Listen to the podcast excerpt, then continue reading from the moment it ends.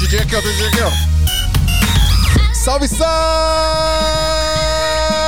seguidores das de ah, Bem-vindos a mais um episódio da Santa Mãe do Iso Alto. Eu sou o Fio Rocha e aqui a gente fala sobre audiovisual, fotografia, tecnologia. Só não falamos de... Feitiçaria. Olha o drop, olha o drop. Yes, yes, é isso, pessoal. Estamos aqui com um dos caras mais pedidos e mais aguardados deste singelo podcast que quase não acontece. Quase. Além de ser uma co- a coisa mais difícil do mundo, conseguir um dia na agenda desse homem. Quando consegue, cai o mundo, o mundo, o mundo tá acabando aqui em São Paulo, tá? Só pra avisar pra vocês. O dilúvio chegou e aí acabou a energia, né? Eletropaulo não arruma os fios As- direito. As forças cósmicas se moveram É. de tal forma É, que então. quase não aconteceu. Quando a fé tá Exatamente. acabando, a gente manda ela dar uma volta na rotatória, né? E continuar, né? Vocês já ouviram a voz de Davi Valente, por favor? Manda um salve aí pra galera. Davi Valente. boa noite. Mano, o Adriano vai me matar que eu não tampei o armário branco com um bagulho Ah, é, preto. o Adriano é o per- perfeccionista do rolê. Tô muito feliz de estar aqui com vocês, gente. Tô Cara, obrigado por você ter demais, vindo. demais. Deu certo, hein? Agora agora que a gente pagou aquele cachê gigantesco É, seu, então, você sim, aceitou. exato. Você pode mandar em Bitcoin pra mim. Tá bom. tá aceitando NFT agora também? É, a gente vai fazer um... Podia ter um NFT do, do Smia, né? Podia, né? Coleção, Eu preciso estudar essa parada, não entendo Mano, muito é esse hora, bagulho hein? aí. É um mundo Criar essa revolucionário. parada É, né? É isso, galera. Estamos aqui com o Davi Valente pra trocar uma ideia hoje. Você não conhece o Davi Valente, você mora em Marte, não conhece o Davi Valente? Davi Valente é um dos de caras Deus, né? do audiovisual mais foda, só pra falar pra vocês. O cara é gênio demais, um dos maiores nerds de equipamentos, além de ser um baita diretor de fotografia. Vamos trocar. Ih, faz net. Conhece todo mundo. Você conhece todo mundo, né, velho? Conhece. Ah, mano. Você acha que é mais rei do network do que o Isaac? Ah, acho. você vai fazendo as coisas, né? Naturalmente vai conhecendo a galera as coisas Isso é vão acontecendo, verdade. né? Isso é verdade. Mas é isso, galera. Vamos trocar uma ideia com o Davi Valente a partir de. Peraí, fala aí, fala aí locução do, do cinema. A locução do cinema. É. Não. And now, this season, a new adventure in Blu-ray. Yeah. Pessoal,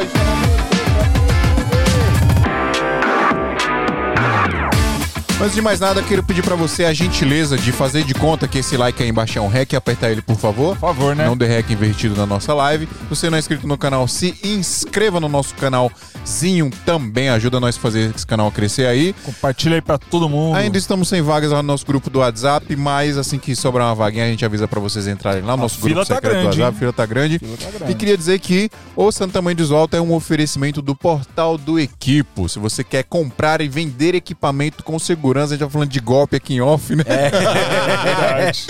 Se você quer comprar ou vender seu equipamento aí com segurança, num lugar que vai tratar o seu equipamento bem, vai fazer tudo pra você, você não vai precisar se preocupar com nada além de esperar o dinheiro cair na sua Só conta. vai ver o dinheiro caindo. Entra lá em portaldoequipo.com.br, certo? É isso Falei aí, tudo?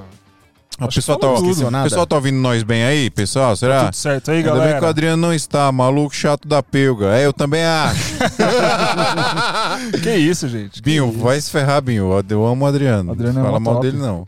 Ó, pessoal, é, vamos lá então. O que Ó, que eu tem que tá lembrar que esse é o último SMIA de 2020. falando? Então, esse é, É o último mesmo? De Simbólico. 2021. É É, simbólico, cara. né? Você Espe- está, estamos fechando com chave de ouro. Exatamente. Nossa, É. quase, hein? A gente viu a luz acabar, voltar, ameaçou, Foi, ameaçou mano. não Não, foi voltar. muito não, a gente louco, tava né? desmontando as paradas Tava- pra ir embora já. É, Não, já quando eu vi tinha o, desistido. o, o Fio colocou a mão na Atem aqui, começou a tirar os cabinhos. Eu falei, não, mano, Hum, bagulho. ó, pode não, vamos esperar até sete mil. Até mandei um e faça-se a luz, né? Foi. É. Veio com delay, mas veio. É que tá ao vivo, pô. né? É, tem, um, então. tem uma É, latência. exatamente, exatamente. Da hora, gente. Davi, a gente tava falando tanta coisa aqui em off já, mano. Muita Já coisa engatou legal. um papo bom. Foi, engatou um papo Queria agradecer antes, queria agradecer vocês pelo convite, agradecer a galera que tá em casa. O SMI é tipo o Jô Soares do audiovisual, né, mano? Louco. É, É, né? louco, Tipo, louco, é, mano, é pensou? uma honra ser é chamado pra louco. estar aqui, velho. Um Da dia, um dia chegaremos lá. Um dia, um É, dia, quem sabe, da né? hora, da hora. Agradecer todo mundo que tá em casa aí também, vários amigos assistindo. Um Você já legal. participou do, do SMIA? Alguma, foram mais de uma vez que você participou quando era só Em áudio? áudio, né? Em áudio, mano? Você participou já, eu lembro de você participando, que era pelo Zoom. Não. Nunca participou? Nunca participei, Não é possível. Inédito? Inédito, mano. É a primeira, Caralho, É, primeira, primeira vez, tem que botar a música de primeira vez aqui. Tem que botar, tem que botar aí. Cara, eu jurava que você tinha Nossa, eu participado. já, lembro. Tava Mano, é lembrando que agora. O, o Smiley já, esse ano, a gente já tem quatro anos. Não, vai fazer três anos. Três velho. anos, três né? Anos, É. três anos. E, tipo, tem muita gente que tá conhecendo o SMI agora, né? Nessa É. fase audiovisual. É, né, é que é da hora, Completou, né? né? Tem uns- Sim, Um É complemento extra, né? Exato, mas tem muita coisa em áudio já, muito conteúdo que tem gente que a gente nem lembra que passou por aqui. É, né? crer. Tanta gente que já. Mano, eu já lembro uma participou. vez que eu vi o Smia do Tito Ferradans das Anamórficas, mano. Nossa, Sim. velho. Eu pirei, velho. Fiquei horas ouvindo Ah, assim. a falei, gente que é mano, apaixonado, né?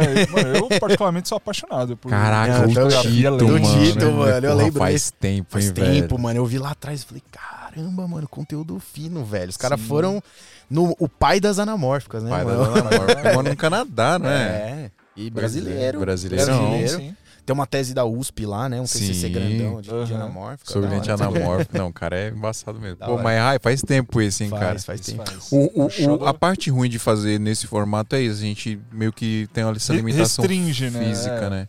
É, acaba acontecendo, né? Mas tudo, tudo Mas é muito possível. mais legal é muito assim, bom, mano. É muito Muito bom, tô bom. mó feliz aqui. Trocar ideia pessoalmente. Não, vocês tinham assim. que ver antes de começar, a gente já tava mó resenha É. aqui, já foi. Dá uma para de queimar pauta. o Davi falou pra gente em off que tem uma parada que ele nunca contou pra ninguém que ele vai contar Hum, aqui. É verdade. É. Vamos segurar a audiência, ó. Fica Vamos, aí. é, então. Se, você quer saber o que é. Para, para, para, para. Para, para, para, para tudo. Fica aí que o Davizão vai falar pra gente. Ô, Davi, agora é o seguinte, cara. Eu te conheci porque você divulgou o Esmia no Cropada. Da hora. Isso aí foi uma obra conjunta com o Borelli. Que o Borelli Foi. ele teve a ideia de até aproveitar pra mandar um abraço. O Borelli é meu irmãozão, a gente tem o Cropada juntos, né? Marcelo Borelli. E aí ele falou de fazer uma série de indicações, né? Sim, irado. podcast. Eu- e a Rúbia também, teve uma vez que ela pegou o Instagram, ela tava no sofá lá, compenetrada. Eu falei, o que você tá fazendo? Ah, tô indicando aqui um mó galera, um monte de profissional, um monte de coisa. Então teve Uhum. umas duas maratonas que a gente fez que rolou assim, que foi, da foi bem legal, velho. assim, né? Da hora. Que é, é legal você valorizar a comunidade, né? Sim, Acho que todo mundo que gasta tempo, energia pra poder criar conteúdo, né, Pra poder fazer, tem Sem que dúvida, valorizar cara. muito, tem É. que valorizar. Mano, eu, Manda o Pix aí, por favor. eu conheci o Davi, acho que muita gente que, que tá aqui assistindo do audiovisual conheceu o Davi com os vídeos do Cropada, justamente que a gente tava até Sim. conversando aqui. Eu acho, mano, animal, velho. Quem produz conteúdo no set, assim, mostrando tudo os perrengues, mostrando o que, que eu resolvo isso aqui desse jeito, isso aqui acontece assim, a luz vai ali porque isso aqui. Mano, eu acho que é um conteúdo lindo, rico, que devia ter muito mais hoje E dá no um Brasil. trampo de E fazer. dá um trampo de A fazer. gente tava falando mais cedo, né, que eu e o Borelli, a gente... Eu, eu tava com a ideia de fazer um canal, ele já tava com a ideia de fazer um canal, e as coisas meio que sintonizaram, e aí a gente sempre quer fazer o tipo de conteúdo que a gente gostaria de assistir quando a gente estivesse começando, né? Sim. Então a gente tava falando que eu adoro... Sempre gostei de ver os making-offs da MTV, MTV. clipe Aham. e tal. Falei, cara, e quando eu tava começando, um- uma referência que eu gostei muito, assim, foi o. que é um cara que eu amo, é o Shane Herbold, que é o diretor de fotografia americano. E ele Uhum. pegava e fazia muito isso de mostrar o set. E eu falei, caramba, é uma diferença muito grande de você ver a teoria, né? Do porquê que uma luz é uma luz e o cara Sim, realmente iluminar sim. um filme, abrir um mapa e falar pra você, ó, foi assim que eu fiz tal. Exatamente. E legal de mostrar também quando a coisa muda, né? Porque na prática a teoria é diferente, né? Sim, É. Chega lá, a gente faz um plano, faz um mapa de luz, eu e a Ruby desenhamos o mapa, chega na hora, putz, não tem espaço, chega um cara a mais, tal, não, vamos ter que mudar o plano. Uhum. Então acho que mostrar na vida real as coisas acontecendo é muito da hora. assim, Sim, muito sem importante. dúvida. Hoje você, você se denomina um diretor de fotografia. Você, seu, Sim. seu core Meu business. core business. É Core business. Core business. Never seen before. um lançamento neste verão. Então, é, eu acho que a minha principal ocupação, né, que a galera mais me conhece é como diretor de fotografia, mas eu sempre tive o, o sangue, né, que vai nas imagens aéreas, movimento de câmera, em, em várias outras coisinhas que eu gosto também, né? Uhum. Então, o principal, a principal ocupação hoje, eu acredito que seria diretor de fotografia, assim. Você, Ah. você é, é um braço também de estrutura, né? Ou você parou de fazer Sim, isso? sim, deu uma sim. parada. É, eu hoje, né, acho que fazer uma apresentação rápida, né, Sim. como vocês falaram. É, eu sou diretor de fotografia, eu tenho uma produtora chamada Burst, é, aqui em São Paulo. Burst. é Burst. Puta nome. E a gente faz duas frentes. A gente faz produções completas. Então, por exemplo, bate um cliente, a gente vai fazer o filme do começo ao fim. E a gente começou a fazer muita coprodução também. Porque eu era chamado muito pra dirigir fotografia. E aí o pessoal, Você não conhece um assistente de câmera? Você não sabe algum lugar que tem equipamento? Você não sabe isso aqui? Eu falei, caramba, mano, tem um- uma oportunidade gigante aqui. A galera tá Sim. precisando de ajuda e eu já sei produzir. Então comecei a oferecer para algumas produtoras de amigos que precisavam, às vezes batia um filme grande e queria uma força para produzir, então a gente faz as duas frentes. A gente faz filmes completos e a gente se associa com produtoras de todos os tamanhos, pequenas, médias, grandes e faz coproduções também, que é uma frente também que a gente Sim. faz. É, e aí você parou de fazer isso. Não, ainda faço. Ah, ainda faz isso aí? Ainda é uma faz. parada? É, ainda faz, rola pra caramba. Eu lembro, eu pedi um monte de orçamento pra você, nunca fechei nenhum. tá tudo certo, tá tudo certo. Tudo em Acontece. casa. Não, e vocês não Acontece. sabem, mano. Aparecem uns orçamentos pra gente assim, tá ligado? Um negócio pra filmar a lua pra daqui três dias, assim. é, aí cai, aí volta. É assim mesmo. Nossa, doideira total. E a. Como é que foi a pandemia pra você? Tipo, Cara, os primeiros quatro meses foi um impacto bem, foi. bem grande, assim. Deu uma Uhum. reduzida bem grande. Porque, assim, a gente veio do final de 2019, a gente começou a ideia de fazer a produtora e começou a fazer uns trabalhos em 2018. É, aí a gente engatou, vamos fazer um, um nome burst, fazer uma comunicação, vamos realmente fazer uma produtora. E aí o desenho nosso foi, vamos cada vez mais focar em produção. Então, Uhum. eu acho que todo mundo é igual o mercado de ações, né? Uh, oh, tá ligado? e aí depois recupera e aí hoje a gente tá numa, numa pegada de continuar de onde as coisas estavam, né? Sim. Então você hora. pega, por exemplo, um dos trabalhos que foi um dos mais marcantes que a gente fez na vida, que foi o, o Netflix com o Whindersson Nunes e Laca, e Laca de Papel. Sim, Ah, sim. sim. Que foi muito legal. Nossa. Então, assim, a gente tava vindo nessa pegada de produtora, Uhum. e aí quando bateu tudo, produção grande, mano, tudo estacionou, porque também você não tinha nem o protocolo desenhado, né? Como Hum, que sim. vai filmar? Como, Como, que filma? ser, né? Sim. Uhum. E quanto mais alta a produção, né, quanto maiores os clientes, o pessoal tem uma exigência muito grande de fazer tudo dentro das normas, dos protocolos. Então, Sim. os primeiros quatro meses foram mais fortes, a- essa redução. Depois as coisas começaram a, a voltar, né?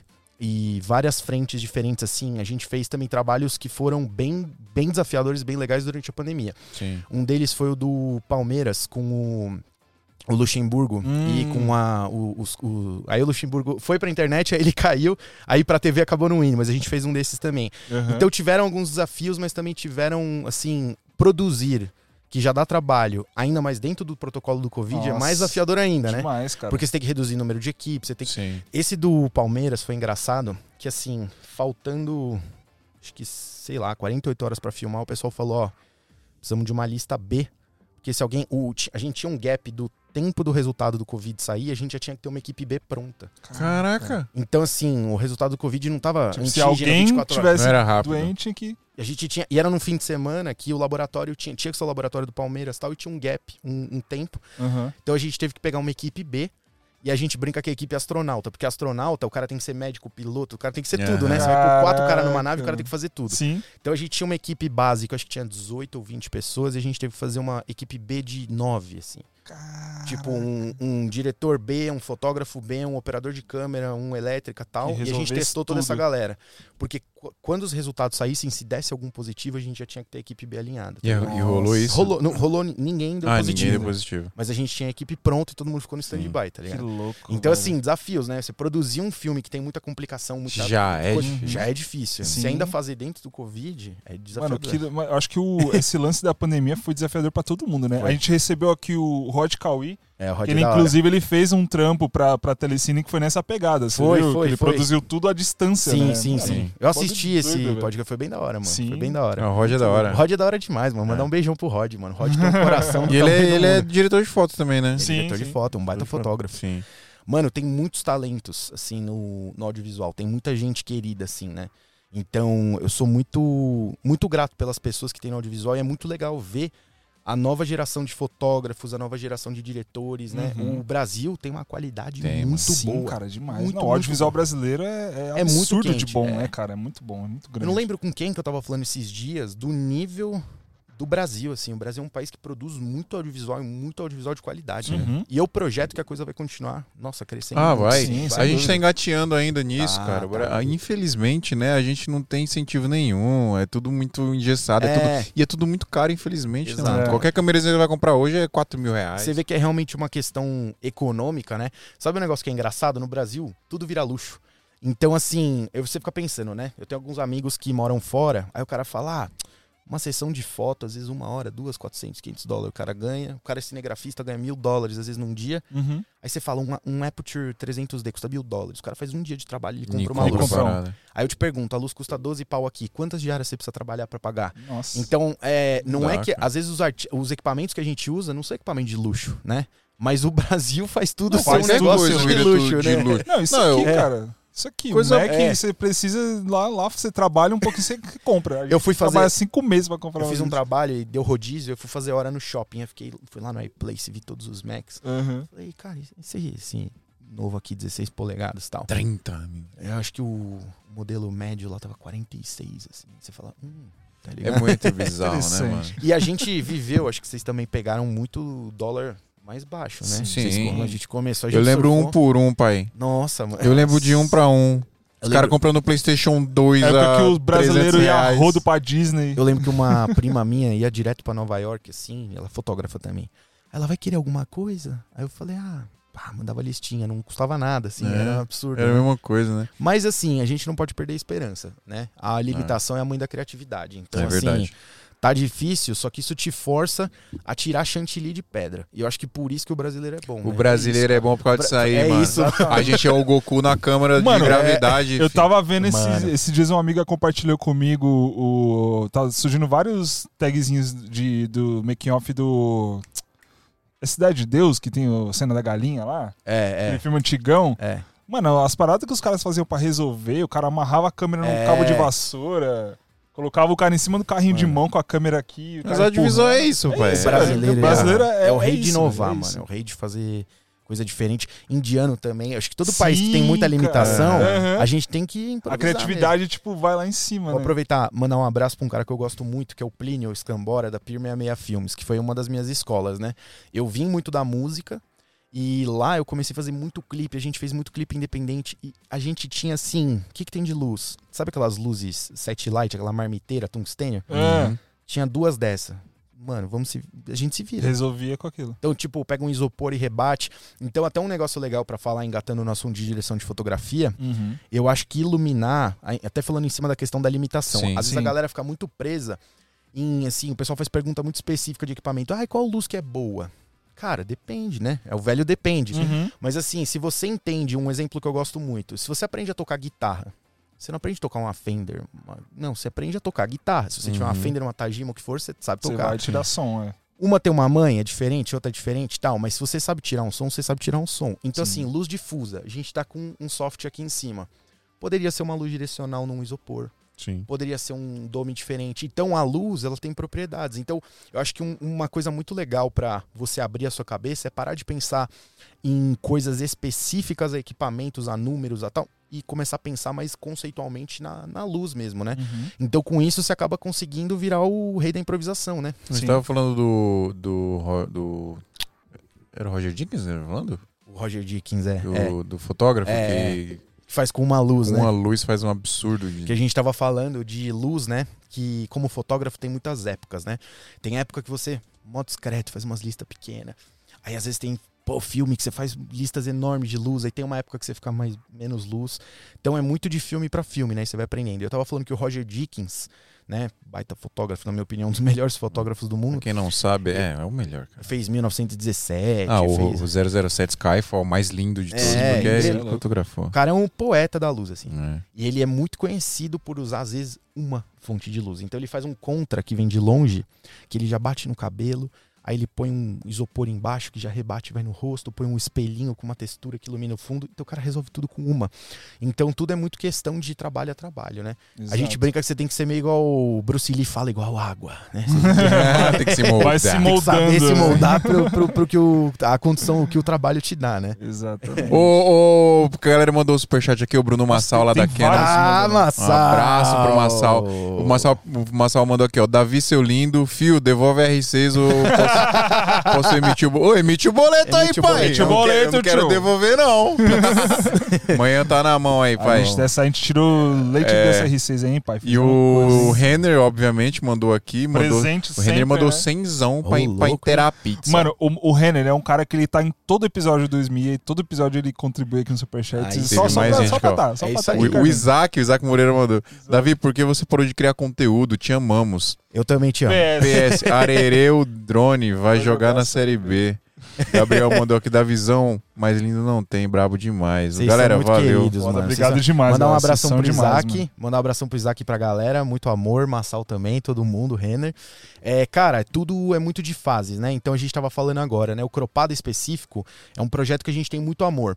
E eu acredito muito na importância da gente sempre fluir, né? Eu acho Sim. que, assim, dar o conhecimento, a gente pegar o que tá aprendendo e sempre trocando e aprendendo com a galera.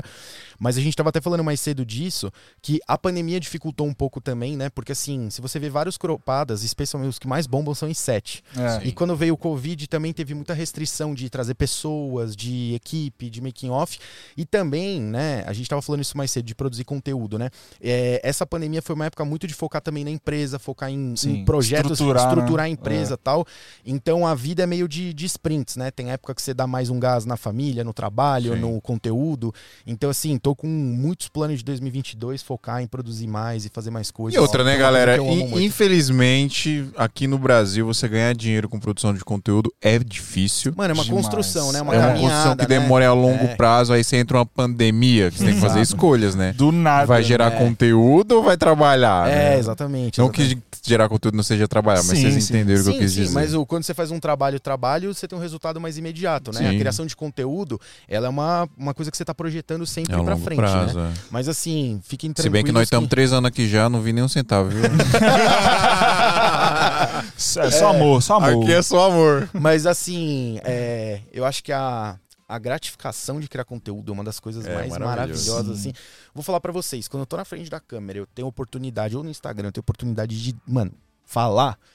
É, é um negócio, assim, que eu não sei explicar a, a alegria que eu sinto, tá ligado? É uma satisfação que eu falo, mano, Você gosta muito de ensinar, né? é, é, é isso que eu vim Não, fazer e nessa isso vida, é tá foda? Eu mano, amo, porque em, em você, Davi, dá pra ver isso no seu olho, mano. Quando você tá no Instagram ali, falando, algo, fazendo story, mostrando alguma coisa, você vê o brilho no olho do cara, tipo, mostrando o set, É. mostrando Porque, a mano, que ele tá você fazendo sabe o que ali. acontece, mano? Se você pudesse botar, tipo, uma lupa raio-x na minha cabeça e entender meus pensamentos, eu tenho um negócio desde criança que, assim, eu não parei de perguntar por quê. Sabe a criança, por quê? Por quê? Porque eu não consigo não saber como as coisas funcionam. Então, assim, eu tenho muita curiosidade. Eu tô aqui com vocês, eu olho isso aqui, eu falo, mano, como que isso funciona? Aí eu vou lá no Google tal. Então, tem muita coisa aqui dentro. e eu preciso dar Muito vazão conteúdo. i- pra isso. E eu gosto disso, porque assim, é uma troca, mano. Tem, assim, você pode passar anos aprendendo uma parada. Chega um Uhum. dia assim, você vê alguém fazer um negócio diferente que você nunca viu, você fala, mano, Sim. caramba, assim. Então eu acho que assim, é, você ter uma mente jovem ou velha é muito da sua receptividade de, mano, aprender, tá ligado? Sim. Então eu quero sempre aprender, mano, o que, que tá acontecendo de novo, o que, que as coisas estão surgindo. E eu tenho uma pira muito que é de pensar no futuro. Eu brinco que eu gosto de criar o invisível, tá ligado? A gente tava brincando, acabou a luz, a gente tava com as MCs aqui, né? Eu tava brincando com as luzes, eu falei, mano, essas luzes aqui, imagina se desse não sei o que, não sei o que. Até mandar um abraço pro Thiago da Apple, que é muito amigo. Fala, e ele Tiago, queremos, Queremos você você aqui. ele deve estar vendo, o Thiagão é meu parceiro. E aí, cara, e- e- eles são muito receptivos, né? A Apture é uma, uma marca que ela, ela ouve muito. E eu falei assim, Thiagão, mano, imagina se tivesse não sei o que, não sei o que, isso aqui, aqui. Aí ele, beleza. Aí ele vai, fala com os engenheiros lá com os Sim, caras mano, e isso tipo. é muito, vai falar disso também, verdade. Teve um update do Sai dos Link, assim, mano, depois eu conto isso aí com calma, foi bem Vamos, da hora. eu cheguei um dia pro. Thiago, eu falei, Thiago, você consegue uma reunião minha com os caras lá do Saidos? Ele, ô, mano, é difícil, os caras na China. aí um dia, tipo, despretensioso, assim, uma quarta-feira normal, ele me liga, da visão, amanhã você tá livre das 10 às à meia-noite? Eu falei, mano, o que, que você quer fazer das 10? Aí, que é o horário da China, os caras do Saidos querem falar com você. Caraca. Aí eu falei, aí a gente fez uma, trocou uma ideia, então eu gosto muito dessa parada de criar. Eu, eu gosto de criar ideias na cabeça de como as coisas podem ser e, mano, Aham. trazer isso. Uhum. Então, acho que a gente não pode se Você, limitar, vi- você é viciado em praticidade? Mas não no sentido de, de ser preguiçoso, de querer que as coisas aconteçam fáceis. Fazer as coisas mas funcionarem. as coisas, fazer as coisas funcionarem Ah, de um jeito mais simples. Ah, sim, mano, porque eu acho que assim, algumas coisas elas são meio. Até fazer um paralelo rápido, um outro assunto que eu gosto muito é drone e tal. Sim. E assim, eu comecei a voar drone em 2017. E aí eu fiquei interessado já, eu vi que tinha um papo de legislação, falei, mano, vou estudar essa parada de lei. E aí eu comecei a estudar a legislação de, de Vou drone. estudar a lei, Davi. Eu fui estudar a lei de drone, mano. Caralho. Tipo, Olha aí, você achando que só tem que saber pilotar só, cara. Tem que... Mano, eu, eu sou. eu acho que eu sou um dos caras que mais enfiou a cabeça na, na lei. ICA 140, RBAC 94.3. Eu li tudo. E aí eu fiquei frustrado, porque eu falei, mano, então não dá pra fazer nada com drone, tá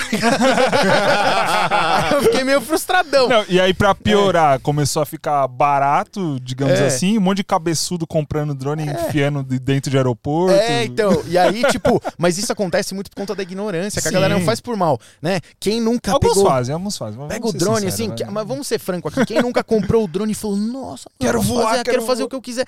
Só que aí eu falei, pera, então assim, eu tive uma primeira fase de ficar mais frustrado assim, então não dá pra fazer nada. Eu falei, pera, então deixa eu estudar como eu posso fazer direito. Isso acabou sendo uma parada que valeu muito a pena, porque hoje, tipo, isso foi 2017, tá Uhum. ligado? Teve gente que veio antes de mim, que ajudou a definir a lei e tal.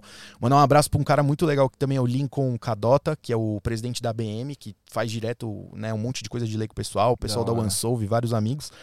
E aí, é, hoje, por exemplo, tem muitas produtoras, especialmente quanto maior a produção, não te chamam se você não tem tudo em dia. Sim. E tudo em É, dia. até locação, né? Eu fui É. locador nesses tempos atrás e você tem que ter todas as Tudo em documentações. E assim, tudo em dia. Aí por que, que eu, eu, eu fiz esse gancho, né? Eu abri um, um gancho pra falar do drone que a gente tava falando de praticidade, né? Praticidade. Que eu vou fazer o link, eu vou terminar o link. Antigamente eu entrava num outro assunto e nunca voltava, né? TDAH. Hoje eu Mano, tô. é tanto conteúdo na cabeça do cara que o bagulho vai É, ramificando. Vai ramificando. É, tipo, é- é o, é o famoso pensamento arborizado que os caras chamam, né? Que é- É vai, vai muito pros lados. Então, o que acontece? Eu. Aí eu comecei a estudar como pedir autorização de voo e tal. E aí, mano, o- existe uma parada de dentro de voo de drone chamada princípio da sombra. Tudo que faz sombra, né? Um prédio, uma árvore, Aham. qualquer estrutura, você pode voar até 5 metros acima dele e até 30 metros lateral, como se fosse uma bolha invisível, Uhum. autorização automática. Sem aprovação, sem nada. E aí existe uma parada, tipo, por exemplo, você quer voar na Faria Lima, voe agora dois voos na Faria Lima. Mano, você nunca vai conseguir uma autorização padrão, tá ligado? Tem muito Uhum. heliponto, não sai. Sim. Mas a sombra sai. Só que, mano, é muito burocrático o jeito de fazer um pedido de sombra. Tipo, eu não vou querer entrar que a galera vai dormir aqui, mas é um Sim. bagulho muito. e aí eu tive uma confraternização de fim de ano agora que tava, mano, o churrasco aeronáutico, foi muito da hora. Tinha uma controladora de voo, tinha o cara que era piloto do Águia e tal. Cara, E aí eu comecei a trocar ideia com ela e falar isso. Eu falo assim, cara, hoje em dia, pra pedir uma autorização de sombra, eu demoro duas horas. Se você fizer assim, assim, assim, assim, assim, mano, vai facilitar a nossa vida e vai facilitar a sua. Então, e aí ela, caramba, eu nunca pensei nisso. Então, acho que esses momentos assim de, tipo, a gente tem que ser meio teimoso no bom sentido de acreditar que a mudança é possível. Porque, tipo, tem muita gente que, ah, mano, o bagulho não é do jeito que eu quero. Joga pro alto. Deixa assim. Não, mano, dá pra fazer uma mudança. E quando você gasta o seu tempo em ir um quilômetro extra fazer um negócio diferente, coisas boas vêm pra você, pra todo mundo, pra comunidade. Sim. Então, assim, deu uma, uma diversificada aqui no. no Não, vamos aí, mano. Foi da hora, isso, assim. aqui É, isso, né? Parada é essa da visão. Não tem. Não, não- como é que é? Não tem pauta. Não tem nós pauta. não tem É pauta. isso a gente tá aqui pra trocar ideia. Quando era no Soul Áudio, nós tinha pauta. É isso aí. Pessoal, aliás, será que o pessoal sente falta das pautas? Porque Será? tinha uma- um assunto específico, né? É. Mas Mas acho já- que a pessoa é mais interessante, mano. Eu também Ah, acho. mano, eu acho da hora, ideia. assim, o, o, o fluxo livre de ideias, né? Uhum. É, tipo, a gente tava agora mais cedo, assim. Vocês falaram, mano, podcast é isso aqui, a gente trocando ideia. É, isso não isso, tem. é, É, é legal. Tipo uma mesa de boteco sem, sem cerveja. Qual- Em É. qual oportunidade a galera que te acompanha, em qual oportunidade que a galera ia ter de te ouvir falar assim, mano? Trocar ideia, assim, É, então, francamente. é difícil, não é, tem? então. E dá liberdade, assim, eu acho legal às vezes uma pauta ou outra, meio que pra você ter um assunto, você gravita em volta dele, Uhum. vai pra um outro. Mas essa liberdade de fluir é muito bom, mano. Mano, mas querendo ou não, tipo, a- as pessoas que a gente traz aqui, a gente acaba indo pra, pra um assunto específico porque o cara é expert naquilo, ou tem mais conhecimento naquilo. Você, por exemplo, direção de fotografia, drone, vai acabar indo um pouco pra esse lado, né? É, É isso aí. E você é um cara muito rico de informação. Sim, sim. Principalmente sobre equipamento. Mano, é o. Você é, é um ne- você, você, você é um nerd de Um equipamento. nerd de equipamento. nerd você, de você, você, quis, você quis estudar a lei do bagulho. Imagina as paradas técnicas dos equipamentos. Mano, é meio que assim. Hoje eu tenho às vezes que me. Eu tô aprendendo a não. Eu não preciso aprender tudo sobre tudo, tá ligado? Porque se deixar. Eu sou dessa vibe, sou dessa vibe Mano, aí, meu mano. Google Chrome, velho, vocês não estão ligados. Eu lembro que eu travava o Firefox no meu Pentium 4 lá, mil anos atrás, que eu adorava abrir mil abas. Eu ia ler um assunto, mano, isso é muito legal, mas o que, que é essa palavra? Pum, abria uma outra. Aí eu ia ler outra página, pum. Aí é o arborização gigante, assim. Aham. Então, assim, eu acho muito da hora, tipo, você. E eu acho que nenhum, nenhum conhecimento é desperdiçado. Que a galera fica muito engessadona, né? E eu acho que, assim, eu sou muito crítico da nossa educação. Porque a nossa educação, ela pega, tipo, conhecimento e faz uma caixa. Aprenda isso. Não é só isso, né? Eu acho que o conhecimento ele se conecta. Tem um, tem um podcast maravilhoso que é do Lex Friedman. O santo tamanho do Isoto. esse é, esse é. O Lex Friedman, depois vocês procuram. E é um cara que, assim, ele é maravilhoso, estuda no MIT, faz os carros autônomos tal. Caraca. Chamou, acho que o Elon Musk, mó galera lá fora. E ele chamou um cara, um professor de Harvard, sei lá quem que era, que o cara falava assim: é, existe muito, muito, muito poder em pessoas que pegam intersecções entre coisas que ninguém fez. Então, um exemplo, sei lá, um exemplo. Ah, você manja de drone. Beleza. Mas o cara é engenheiro ambiental. Pum. Conecta os dois. Você vai fazer um negócio que nunca ninguém fez. Então, se você ficar só muito preso, várias outras conexões paralelas a gente pode fazer, tá ligado? O cara, mano, estuda medicina. E o cara estuda, sei lá, mano, um elemento ótico que vê o sangue e o cara consegue medir a glicemia sem furar o dedo do cara. Pum, o cara faz um negócio que muda a vida das pessoas. Então, às vezes quando a vida tá meio devagar, as coisas não acontecem, acho que é porque a gente tá muito na nossa pista, mano, sem conectar, sem Dentro da fluir. bolha, tá né? Muito ligado? ali, né? na- É. Com a viseira fechada. E aí o cara falava também, esse cara que deu entrevista pro Lex, que assim, é muito difícil você se destacar também quando você é muito bom, muito, muito, muito bom numa coisa, né, que todo mundo é bom. Então, sei lá, você pega um tema que todo mundo... Agora, quando você... Quantos caras no mundo estudam A? Muitos. Quantos estudam B? Muitos. Agora, quantos fazem as duas coisas? Cinco. Se você for bom, se você entrar, mano, você pode fazer coisas maravilhosas, tá ligado? Então eu acredito muito no poder do impossível, assim, no poder do. A gente fica, às vezes, muito bitolado em, cara, como que eu vou fazer? Calma, tem um universo de coisas, você só não tá olhando. E eu acho que quando você se permite, eu brinco que é a mente de criança, né? Essa parada. É, gosto, tô estudando muito de investimento agora, lendo também. E o Warren Você vai virar trader? Ah, vamos falar disso aí. O, Você vai virar trader, o Davi Pedro Valente? Machado comentou aqui. É, Davi Pedrão, Valente, o mestre do- das criptomoedas. Pedro- a gente se encontrou no Select, vou mandar um abraço pro Pedro. O Pedro é um cara queridaço, assim. A gente trocou uma ideia, assim, muito boa, né? Paulo Modente começou a, a, a comentar aqui, mas tava no Instagram da Blackpink, da produtora. Pô, Instagram é, é YouTube errado. Tudo errado. Cheguei, um beijo, Paulinho Paulinho. também. Ah, saudade Beijão, de você. Paulinho. E aí eu falei com o Pedro muito sobre isso, assim, a intersecção do audiovisual com as criptos. Mano, eu já vou jogar aqui a porrada no. Depois a gente conversa. As cripto vai mudar o mundo, acabou. É isso. E assim, a inovação, isso é uma coisa maravilhosa. Uma vez, mano. Você inova- estudou sobre, sobre NFT e, e, e meta, metaverso? Uhum. metaverso. É. Uhum. Vamos falar sobre isso daqui a pouco. Vamos falar. Ô, Davizão, peraí, peraí, rapidão. vamos lá, vamos Deixa eu fazer um merchanzinho. Lógico. Você conhece a Brasil Box? Conheço a Brasil Box. Você conhece a Brasil, a Brasil Box. Box? Você conhece a Brasil Box? Brasil Box. Dos criadores de Brasil Box, vem aí. Brasilbox.us. Agora uma empresa americana que você compra equipamentos praticamente no, no preço do dólar. Sim! Deixa eu falar direito. Muito bom. Muito legal. This season.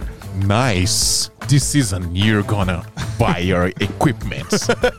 Pessoal, é o seguinte, ó, brasilbox.us, nossa loja parceira de equipamento aqui, quer comprar equipamento aí com atendimento top, preço top e a entrega de segurança aí e com velocidade na sua casa, brasilbox.us. Algumas informações importantes sobre a Brasil Box. Sim, é US, não é .com nem é .com.br, é US, é uma empresa americana, mas você compra aqui no Brasil com seu cartão de crédito brasileiro, parcela bonitinho, você vai pagar em real. Só que lá no site tem um preço em dólar, tem um preço aproximado em real, porque o preço vai sazonalizar. ali. Você, você sabe o que significa a palavra sazonal? Sazonal. O que Sazonal. significa? Sazonal é quando sazona, assim, ó.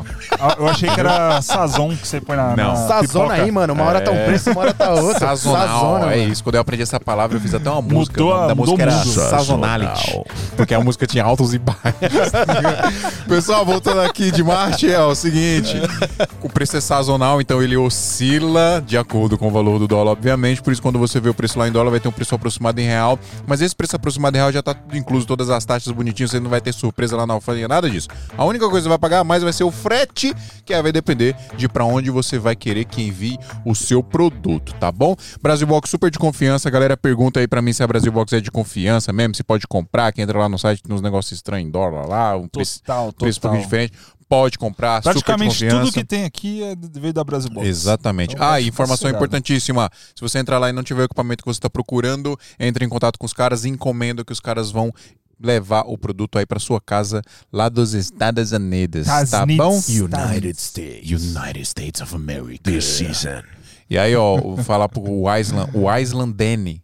Island Danny. Island Danny, que mandou dizendo 20 dólares, 20, 20 euros. euro, 20 euro, euretas. Ou seja, 5 mil reais. Obrigado, mano. Aprendo muito com vocês.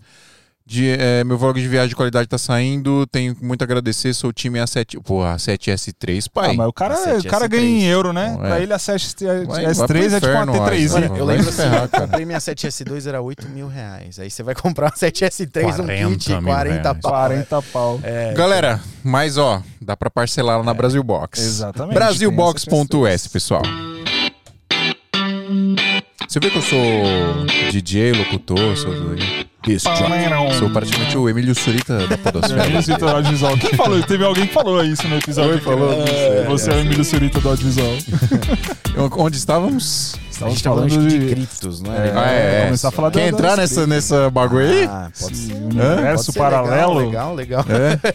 Tá, vamos lá então. Tava qual, falando- Qual que é a parada? Eu- eu- existe oportunidade para, para o O audiovisual? audiovisual. Inúmeras Eita, oportunidades. peraí. Muita, muita. Mas assim, a gente tava falando, né, que a uma vez que a inovação chega, você não consegue conter. Não, não dá pra segurar. Né? É ter- igual você tentar segurar um rio, a água escorre pro lado, né? Não dá. Até drone mesmo, eu tava lembrando, né? Tava vendo, isso foi antes de eu começar a voar. Quando chegou, a primeira reação dos caras foi proibir, né? Bitcoin, cripto, os caras também não, vão Aham. proibir. Fica Então, com medo, né, mano? Tudo que é É. desconhecido, o pessoal se assusta, né? Sim. A primeira reação é se assustar. Só que depois você vê, isso é maravilhoso. O progresso, ele é sempre imparável, né? Não importa o que você vai fazer. Então no começo The as progress pessoas is unstoppable. unstoppable. Unstoppable. This season. eu adoro o this Eu queria ter season. uma voz grossa This assim pra fazer season, this Season. season. Tenta aí, Dan. Falei, falei. Ou me chame, I eu, can't. Ficou bom, pô. eu morro de vontade de fazer uma voz assim pra algum filme, tá ligado? This season. This season.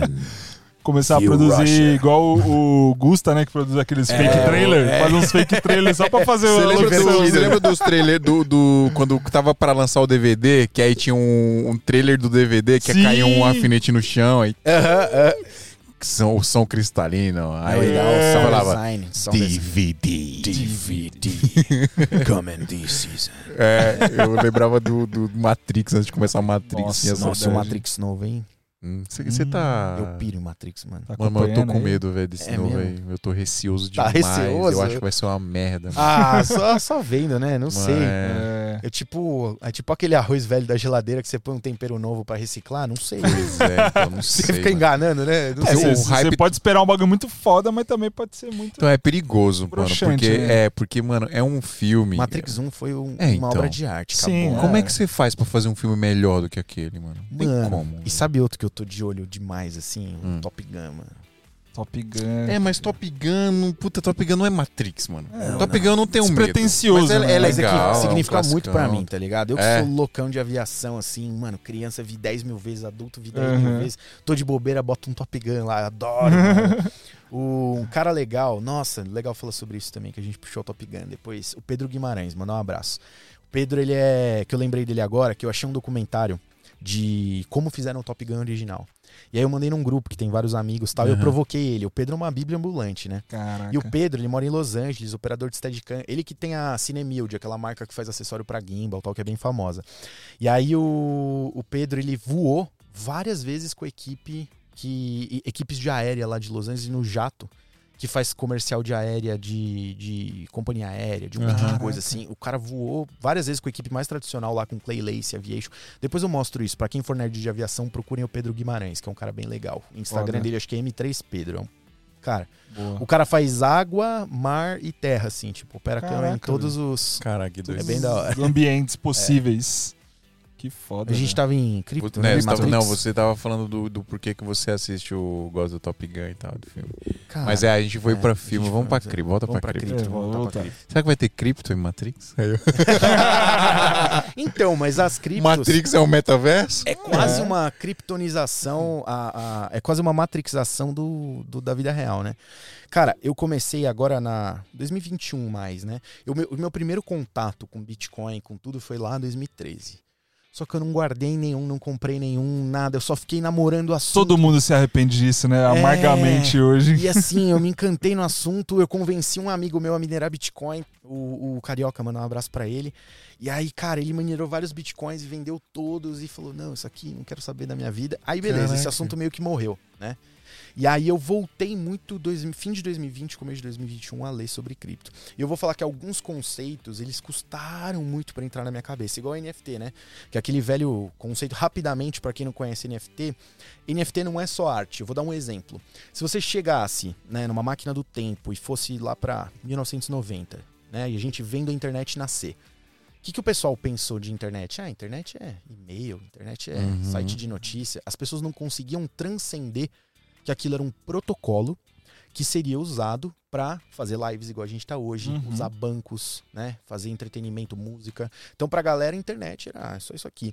Hoje, uma das aplicações mais famosas de NFT é a arte digital, que é muito legal e tem várias Sim. oportunidades legais para o audiovisual. Mas é, você pode fazer uma escritura de uma casa, de um carro NFT. E aí qual que é o negócio que tem o link da Matrix com as criptos, né? Todas as criptos, né? Essencialmente, me corrijam se eu tiver errado em alguma coisa, quem for mais expert, mas basicamente a questão financeira da moeda, da cripto, né? É uma das aplicações que a gente tem, mas você pode rodar várias aplicações, aplicativos e coisas diferentes dentro do sistema dessas block- blockchains dessas Blockchain. criptos. Uhum. Então, por exemplo, o Bitcoin é a moeda né, com maior market cap, é a mais comum, mas embaixo dele tem o Ethereum e tem outras. O Uhum. Ethereum, ele já permite rodar contratos inteligentes. Então eu posso fazer um contrato inteligente com fio que a gente, sei lá, ó, se acontecer tal coisa, transferir tal dinheiro da carteira do Davi para a carteira do Automático. Fio. Pum. E uma vez que a gente escreveu isso, eu não consigo mudar, você não consegue mudar ninguém. Isso por, isso por conta do blockchain. Também, o blockchain basicamente é o seguinte: vamos supor, eu tenho um Bitcoin, eu quero te mandar meio Bitcoin. Como que eu não engano a rede Manda meio gastar Bitcoin pra mim. pai. Queria ter meio Bitcoin, né, mano? A blockchain, basicamente, ela é um registro público de que Davi tem X, Fio tem X. E aí, quando eu mando pra você, todo mundo que é minerador, todo mundo da rede vai Tá escrever. vendo que passou de um pro Passou de outro. um pro outro. Blockchain é o fim dos cartórios. Sim, É. blockchain é o fim dos cartórios. Glória a Deus, Jeová. É, então. e aí, né, até fazendo um link do audiovisual que a galera se interessa muito, né, com o que, que a gente pode.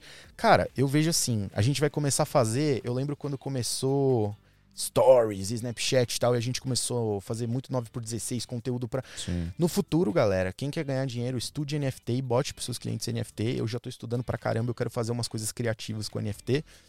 Sim, você pode fazer uma coleção para um artista em NFT, são colecionáveis digitais. Tem um rapper que ele fez, eu não lembro o nome do cara, que ele pegou assim, tipo ações da renda dele. Então, tipo, o rapper ganhava, sei lá, X por mês. Ele pegou metade do que ele do que ele ganha de receita e ele abriu em cotas que quem comprasse esse NFT tinha uma participação nos lucros do cara. Caraca. Tipo, é um jeito criativo de você pensar. Então a gente tem uma nova economia surgindo que é bizarra, assim. Uhum. Coisas que a gente Mano, não é, é, é- é difícil de entender, igual foi difícil de entender o Bitcoin no começo. Quando começou, é. Porque com- como que essa parada vale dinheiro, né? Como que isso vale? Como que Mano, mas por que, que real vale dinheiro? né? Então, hoje eu entendo, né? É. Aos poucos você vai assimilando a parada. Exato, é. Porque é, eu- eu- a gente entende que o dinheiro, pelo, pelo menos, né?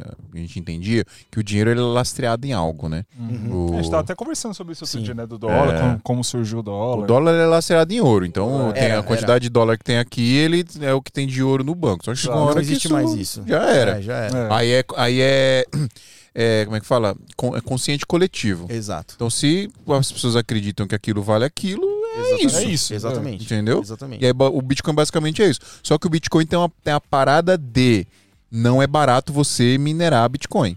né? Pra- Você precisa criar um. Não é só eu ir lá no banco e falar, ó, imprime aí um bilhão de reais. É. Que o governo pode fazer isso Mas se o quiser. grande poder do Bitcoin é que o- você tira o governo do seu dinheiro. Você é o Sim. seu próprio banco. Descentraliza. Uhum. Ele descentraliza, exatamente. Então, é, já foram emitidos 18 milhões de bitcoins e o máximo que vai ser emitido são 21. Acabou.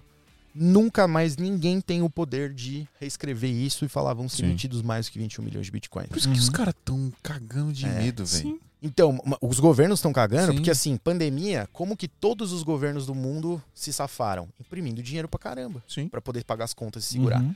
Só que todas as moedas do mundo se depreciaram.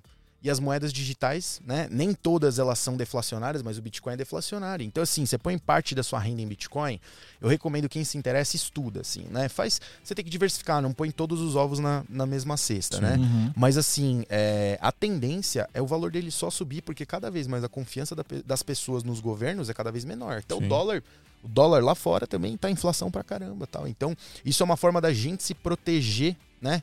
De uma mudança política, muita coisa que vai Uhum. acontecer, tá por, Sim. tá por vir, assim. Que maluquice, velho. Muito louco, Que né? medo. Deu meu, meu, meu medo desses bagulho.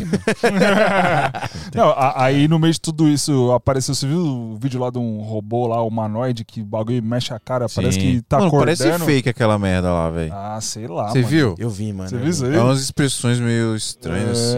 É. É, então. É. é Aí, Parece fake. aí tem um robô que pula lá, parece um cachorro. Não, que- isso é real, é do Boston Dynamics. É, né? É, eu já vi isso tá aí. Boston Dynamics é Não, mas o mais da hora, você pega, por exemplo, os Teslas tal, coisas que eu acho legal, assim, de inteligência artificial, de novas Aham. tecnologias. Eu tô louco pra entrar num carro e falar, tô indo pra cá. Pum.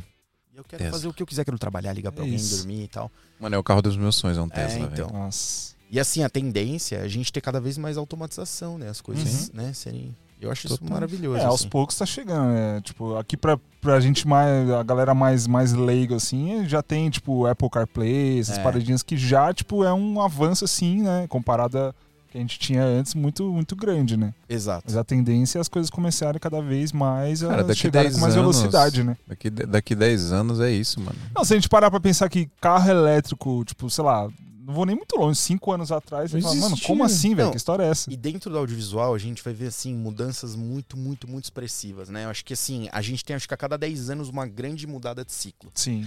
Quem... Vocês vocês pegaram a, a 5D e a 7D? Sim. Ah, é, eu, eu tive tá, uma mas sim. 7D. Fo- A gente já é uma galera que entrou um sangue novo no mercado. Mano, nós Uhum. estamos muito velho já, velho. Então, mano, é engraçado isso, né, velho? A gente tava conversando esses dias É. aqui com, com o Fio, com a Pri. Eu falei, mano, só da gente pensar que nós fomos a última geração que pegou um mundo sem internet e com. Não, isso é muito Mano, a muito né? 6D louco, tem 10 anos 10 já, irmão. anos! É. Eu lembro que o meu sonho era ter uma 6D, lançou em 2013, né? Eu fui comprar em 2016, eu acho, a 6D. Aí eu falei, mano, a 6D. 6D, Que absurdo.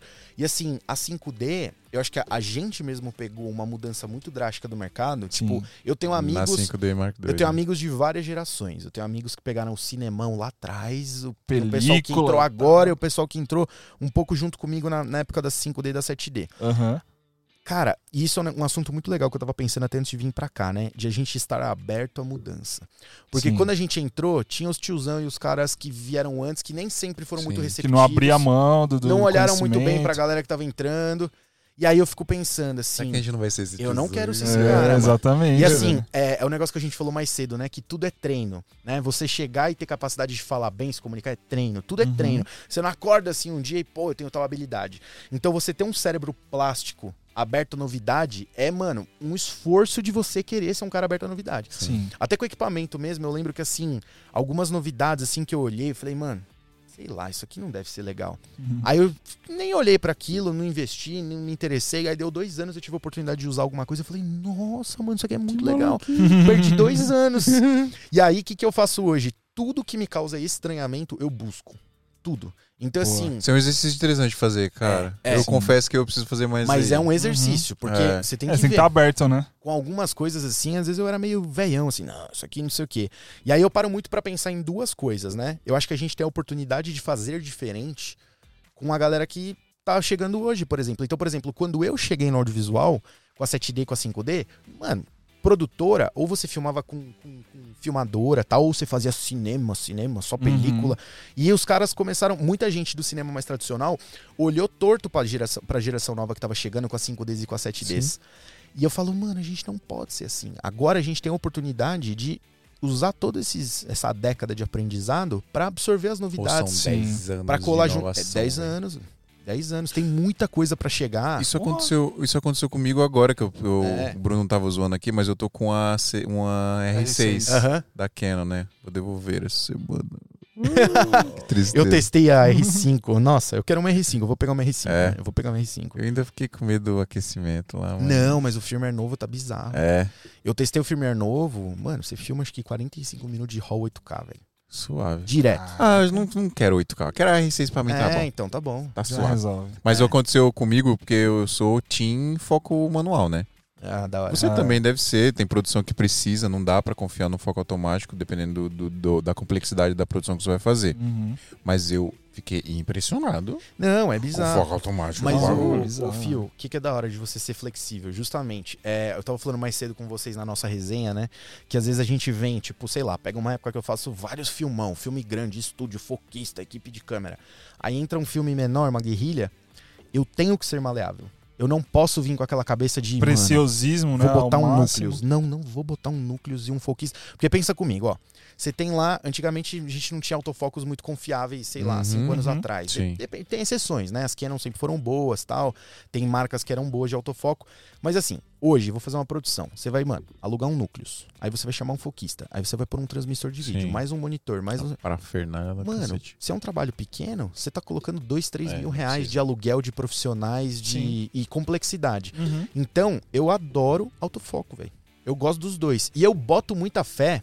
Eu tô num grupo que tem diretores de fotografia muito tradicionais, alguns mais novos, e teve uma, uma conversa muito legal quando entrou o Ronin 4D. Vocês viram o Ronin Hum, 4D? sim, a galinha. A galinha. Eu tô maravilhado com esse Ronin. Esse, esse Ronin é bizarro. E aí, Ah, eu não gostei não daquele bagulho. mano, vai ser. pra- Transformer. É maravilhoso. Eu tô Cara, isso que, isso que tava falando agora, de você olhar pra parada e ficar Mas é muito caro, Davi. Mas a questão, É. você não tem que pensar nesse termo. Você não tem que pensar, caro. você não tem que pensar assim. Você pode alugar, pode Sou aparecer um- brasileiro, caralho. Então, mas não tem que pensar em comprar, mano. Porque isso é uma outra coisa que a gente fica muito obstinado, né? Comprar, comprar. Eu alugo, mano. Eu alugo tudo. Eu alugo tudo. Tem equipamentos. O que, que eu compro? Tudo que eu uso quatro vezes, cinco vezes por mês. Isso eu compro. Não vale a pena. Isso é uma dica até pra todo mundo. Sim. Mano, você aluga cinco vezes por mês um equipamento. É tipo o cálculo do vou morar numa casa ou já vou fazer um financiamento. É meio que Uhum. isso.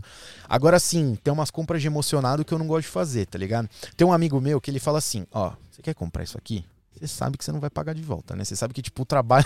você tá pirado num jogo de lente. Ele falou, mano, então reconhece. e Se tem quer um- comprar pra você, uh, ajusta a expectativa. Ele É falou, pra "É, você. É, pra você, assim, tipo, você ia fazer uma viagem no fim do ano, você tá comprando esse jogo de lente porque você quer, mas não vai É. mentir que vai trazer dinheiro de volta, porque isso não vai. Vai. Agora, por exemplo, eu lembro 2018, eu alugava quatro ou cinco vezes por mês Teradec, o transmissor de vídeo. Naquela Uhum. época não tinha Holy Land, Axum, não tinha as outras opções. Sim. Falei, mano, eu tô toda a produção alugando, vou comprar um Teradec. Comprei o Teradec, Teradec, mano, se pagou muito rapidamente. Então, Uhum. isso valeu a pena, porque Uhum. é um equipamento que eu já ia destinar esse dinheiro pra algum lugar, mas assim, o Ronin 4D, em- voltando nesse, nesse encaixe dele, ele tem laser é, para fazer foco, velho. Ele tem foco Sim. LiDAR. É o LiDAR, né? E aí, a galera do cinema mais tradicional, mas isso nunca vai substituir um foquista. Uhum. Vai, mano. Vai. Vai. Assim, a, a o foquista ainda vai estar lá, mas não vai substituir. Eu não quero. Ó, tô causando polêmica aqui, hein, mano. Não, não é isso. É disso que a gente gosta. Tá? É Mas isso que assim, gente gente, ó, o que, que eu quero dizer pra vocês? O leiteiro não é uma profissão mais, velho. É. E se o cara estiver esperando uma vaga de Tem leiteiro, o tá lá até suga-suga hoje, da tá teta da vaca. Tipo, o que, que eu tô querendo dizer? Assim, tem profissões que elas evoluem. Então, por exemplo, piloto de avião. Piloto de avião, hoje, pilota pra caramba, tem muita responsabilidade. Só que o voo tem várias partes automatizadas. Então, eu não tô dizendo que os primeiros assistentes de câmera vão deixar de trabalhar, nem que os foquistas vão deixar de existir. Não. Mas o foquista, ele vai chegar lá no comando de foco do futuro e vai falar assim, ó, foco vai na fulano A, quando ele passar por tal Sim. porta, vai pro fulano B e tal. Automatizado. E ele vai ficar aqui, automatizado. Igual um piloto hoje decola o avião, bota lá Miami, pum, a aeronave Sim, vai, sim. faz o negócio e tal. Sim. E no futuro o foco vai ser assim. Eu tô falando do foco da R6, que eu achei maravilhoso, mas eu não, não peguei a câmera no É. gimbal e falei, ah, se vira aí, câmera. É, não. é. É. Eu tava falando de que o foco. Exato.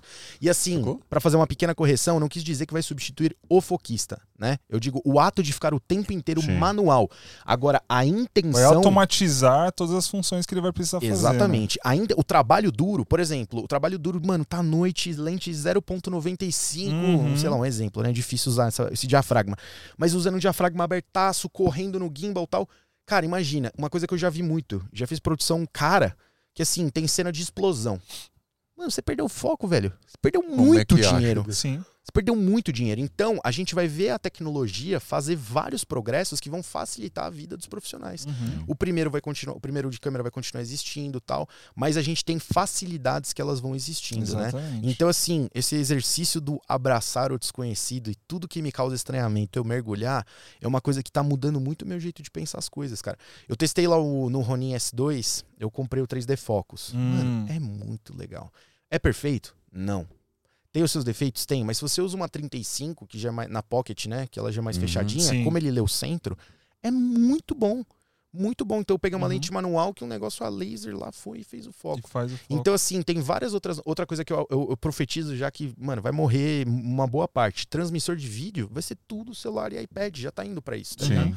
Mas, assim, no cinema tradicional, nas grandes produções, não, mano, é Teradec e tal. E o mercado, às vezes, ele é um pouco assustado com novidade, né? Sim. Todo mundo tem medo do novo. Pô, não, tá funcionando, sempre funciona assim. A gente Sim. vai arriscar e pegar um negócio mudar, novo. né? No futuro, eu acho que você vai alugar numa locadora um iPad Pro, 13 polegadas lindão, com um case bonitão e, mano, vai todo mundo. Hoje eu pego lá o Axum, eu gravo aqui, eu já vou mandando. Teve um set que a gente colocou um QR Code pro cliente, colocou o aplicativo, eles baixaram Ah, o aplicativo. E aí começaram a gravar e já mandar pra galera da agência e surtar. Sim. Nossa, que da hora, tô vendo no meu celular.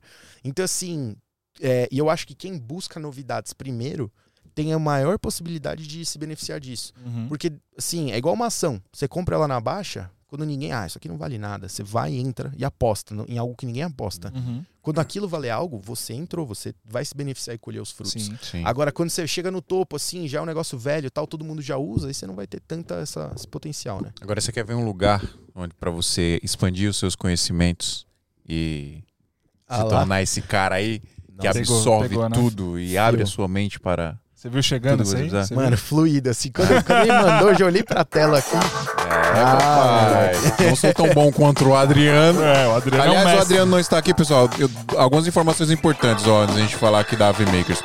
A gente começou atrasado porque estava sem energia, para quem não sabe, acabou a luz aqui em São Paulo. Ah, o Adriano não está aqui porque ele está Está fazendo uma live, ele está jobeando. E o último recado não menos importante é um abraço, um beijo, um abraço bem forte para os irmãos Meirelles que estão assistindo a gente aqui. Uou! E hoje é o último episódio do ano. A gente É vai sair de isso. férias, vai ter um hiato aí do Esmia. E lá no dia 22 de Janeiro. janeiro, no dia 20 de janeiro, a gente volta com Esmia com a presença ilustríssima dos irmãos Meire- Meirelles aqui. Que honra, hein? Com chave Um de abração pro. Que honra pro a gente, a gente fechar o ano chave de ouro e abrir o ano com chave É de ouro. isso. Nossa, maravilhoso. ouro. Um abraço, pessoal. É isso, ó. Quer expandir seus conhecimentos aí, pessoal? A AV Makers é uma escola online de audiovisual, fotografia, que abrange tudo que você precisar aí sobre essas vertentes. Tem curso de design também, tem curso de direção de fotografia, tem curso de roteiro, tem curso de gestão. São mais de 160 cursos que você pode fazer com uma só assinatura lá na AV Makers, tá, pessoal? É E tipo quem sabe Netflix. aí mais pra frente vai ter uma parada de NFT aí, né? Ó, legal, hein? Já é, jogou. Quem sabe? os caras são brabo lá, ó. É. Se você não conhece a AV Makers ainda, tem algumas formas de você conhecer. Você pode ficar esperto lá no Instagram deles, que eles estão sempre lançando workshops gratuitos pra galera. Daí Tem o canal do YouTube deles também, que tem muita coisa legal. O canal deles é muito bom, tem muito conteúdo Nível interessantíssimo. masterclass os conteúdos que os caras soltam. E lá, já né? tá lá no YouTube esse nível aí pra você ver como é que é legal, pra você conhecer a escola e né, tomar sua decisão aí de entrar lá e estudar lá na AV Makers pagando apenas uma assinatura e tendo acesso a absolutamente todo o conteúdo sem restrição, tá, pessoal? E na nossa mão é mais barato se você usar o cupom SMIA99 ao invés de 140 reais, que se eu não me engano é o que tá lá hoje, você vai pagar apenas 99 reais. Dá cento de 99 desconto isso aí, mano? Você é bom de matemática? Nazaré com Dá umas porcentagens de desconto aí, tá bom? Vai lá, pessoal. Quer aprender na maior escola de audiovisual online do Brasil? avmakers.com.br December. December.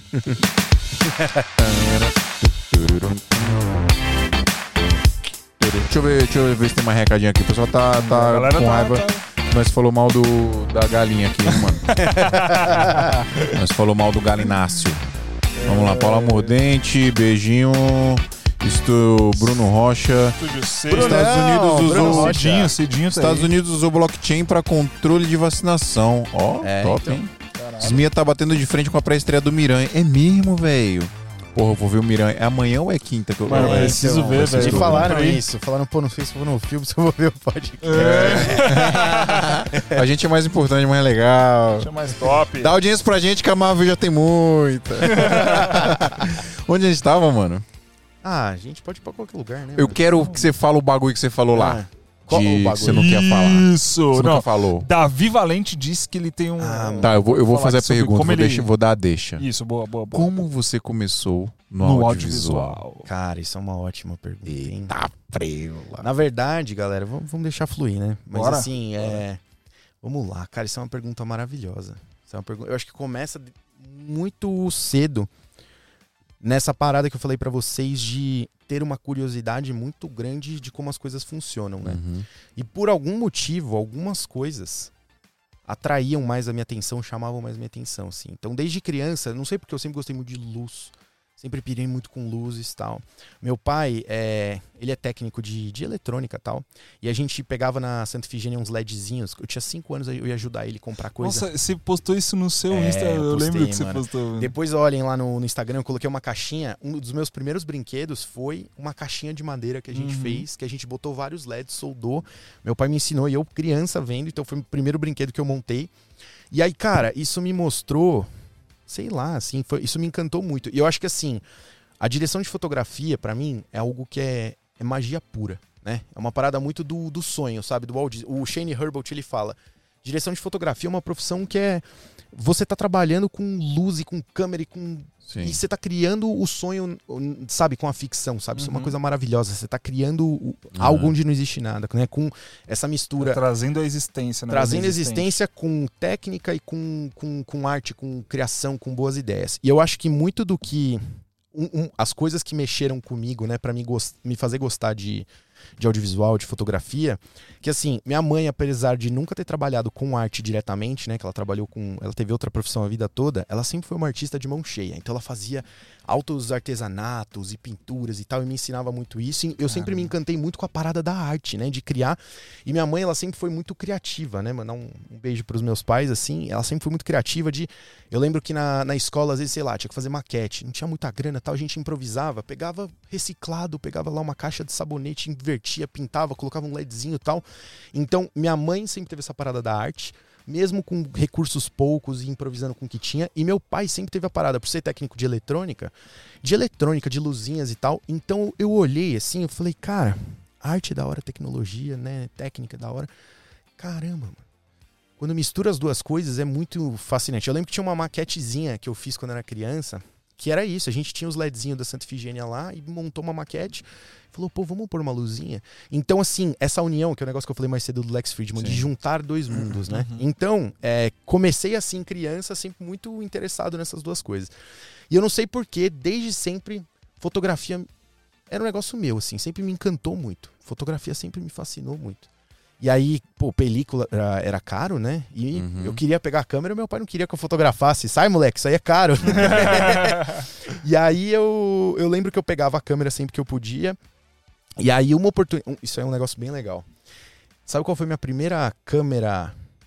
Foi um Game Boy câmera, mano. Game Boy? Você já viu essa parada, Nunca mano? vi isso. Mano, Existia um Game Boy Game câmera. Boy. Sei nem da existência disso aí. e isso tava as moscas na locadora do bairro. E eu comprei. Que né? louco. Tipo, en- enchi o saco dos meus pais, falei, eu quero, eu quero, eu quero. um- Isso me dá de presente de aniversário, Natal, tudo junto. Dá um Game Boy câmera. E eu comecei a fotografar com o Game Boy. E aí, isso virou um negócio que conseguiu fazer acelerar o meu processo de aprendizado. Porque, pô, você- eu conseguia pegar na câmera do meu pai, sei lá, aniversário, uma vez ou Uhum. outra deixava fazer uma foto. E com o Game Boy eu tinha a oportunidade de todo dia poder fotografar. E aí eu lembro que era caro pra caramba o papelzinho do, do, do Game Boy, só que a gente descobriu que era o mesmo papel do, do fax. Então você pegasse o papelzinho do fax e Nossa. cortasse e botar na bobina, a gente colocava lá. E aí eu comecei a fotografar. E, pô, sangue árabe, né? Eu sou neto de árabe, sempre vendi. Eu vendi uns. eu- cara, eu nunca vou esquecer disso. Empreendedor desde cedo. Eu fiz, eu lembro, 11 de setembro de 2001, Caraca. aconteceu um acidente e a gente tinha um. ia fazer na escola tipo de um jornalzinho, um negócio assim. Aham. E eu lembro que eu tirei uma foto do acidente na televisão e eu imprimi e a gente fez isso. Então foi tipo uma experiência minha de fotografar algo e realmente usar aquilo, ver que, o que a Uhum. fotografia ela tinha um potencial. Sim. E aí eu comecei a ficar fissuradíssimo em fotografia, sempre gostei de computador, sempre gostei de, de tecnologia. E aí a coisa foi evoluindo, e aí eu fui ter uma câmera com 14 anos, uma Cybershot, né? E eu comecei a trabalhar com fotografia bem cedo, assim, 13, 14 eu comecei já, a tá clicar. trampando, já. Já trampando. Sempre, mano, eu arrumei computador, eu desbloqueei celular, velho. Eu fiz tudo, tudo que você pode imaginar, tá ligado? Sempre trabalhei desde muito cedo. Formatava HD. Formatava HD, eu era o sobrinho do, do notebook nas horas vagas que me fazia juntar dinheiro pra poder comprar minhas coisas de câmera, Sim. né? Então eu comecei nessa, e aí eu lembro que eu tinha uma Cybershot P73. Olha, mano, isso aí é, é antigo. E aí a Cybershot tinha- Galera do Fotolog gost... gostava um dessa. de- é. e aí ela tinha um modo M, que é o manual. E eu não Aham. sabia, né? A vida inteira eu tirei no verdinho. Aí um dia eu pus no M. E eu vi que minhas fotos ficaram uma bosta. Eu não sabia. Por quê? né? E aí eu comecei a estudar. E aí eu comecei a estudar. Eu falei, cara, eu preciso aprender a mexer nisso aqui. E aí um mundo se abriu pra mim. Que aí quando eu comecei a entender o que que era obturador, ISO, abertura. Nossa, mano, explodiu um negócio na minha Como é que cabeça. você estudava sem é isso que eu ia perguntar, mano. Isso que eu ia Mano, perguntar. Google, velho. Google, tipo, no osso, assim. Caraca. E, e fuçar, sabe? Tipo, pegar todos os menus e testar tudo um por um. É. Mas, mas no, no Google hoje. já tinha conteúdo já? Já, Você mano, conseguia? sempre teve. Mano, quem procura acha, velho. Quem tem boca vai arruma, velho. Se você caça o suficiente, velho, você consegue achar o que você quiser. E eu já achava Aham. na internet algumas coisas, né? E fórum, mano. Tinha muito fórum de Sim. DP Review, vários outros, Nossa, mano. época de fórum. Tradicional pra caramba, assim, os, os fórum BB, né? Que o, Aham.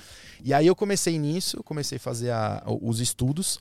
E aí, é, onde a coisa começou? E aí no colegial eu comecei a fotografar, tipo, festa, aniversário. Comecei bem cedo já a fazer fotografia, até que eu comprei uma Canon 40D. Que, mano, na época era uma baita câmera, tá ligado? Aham. E aí comecei a fotografar evento e tal, não sei o quê. E aí onde que entrou um momento de muita crise na minha vida, né? E é um momento que eu, eu tenho pra agradecer muito meus pais por, por confiarem em mim. Eu sempre fui bom aluno, sempre estudei, sempre me dediquei. Só que eu tinha muito uma, uma, um atrito muito grande com a escola, porque a escola, ela é muito tradicional na forma de Sim. ensinar, né? Uhum. Então, assim, é, eu acho que a escola e a educação tradicional, ela não incentiva caminhos diferentes. Sim. Então, assim, às vezes você vai. Eu lembro que às vezes eu fazia uma conta tal, chegava no resultado muito rápido de um jeito diferente, e o professor, como que você fez? Diz assim, tá errado. Uhum. Como tá errado? Não cheguei no número que você queria, mas não é do meu jeito. E isso começou a me desestimular É. no mesmo período que a fotografia estava me encantando muito. E eu chegava em casa, eu ia nos fóruns, eu ia no bairro e fotografava, e eu tinha um Flickr, ele começava a fotografar grafite. Nossa, já eu tinha amigo Flickr. músico, sempre tive muito amigo músico. Eu entrei muito no audiovisual por conta da música, né? Aham. E aí, cara, comecei a fotografar a banda e eu tinha aquele mundo fascinante. E aí, quando eu chegava na escola, tudo que eu queria aprender, tudo que eu queria estudar, não era desafiado na mesma medida. Assim, eu não Sim. tinha, eu não tinha esse estímulo, né? Eu não posso é, ser injusto com alguns professores muito queridos que fizeram o possível dentro das capacidades dele. Vamos dar um abraço para Gisele, para o Renato, para vários outros professores, para não ser injusto com ninguém, que tentaram, que eles viram que eu tava meio nesse desafio, assim, de. Era um desestímulo, cara, porque você chegava na escola e você Sim. não tinha oportunidade de. Né? E eu acho que falta na educação muito. Você. A gente é muito quadrado na educação, né? A educação ela é muito muito travada. O jeito Sim. que é um modelo de ensino, de sentar numa cadeira, de você ser limitado naqueles assuntos, é muito importante a gente ter uma base muito sólida e, e para as pessoas né, seguirem os caminhos delas. Você Sim. precisa Uhum. saber o essencial.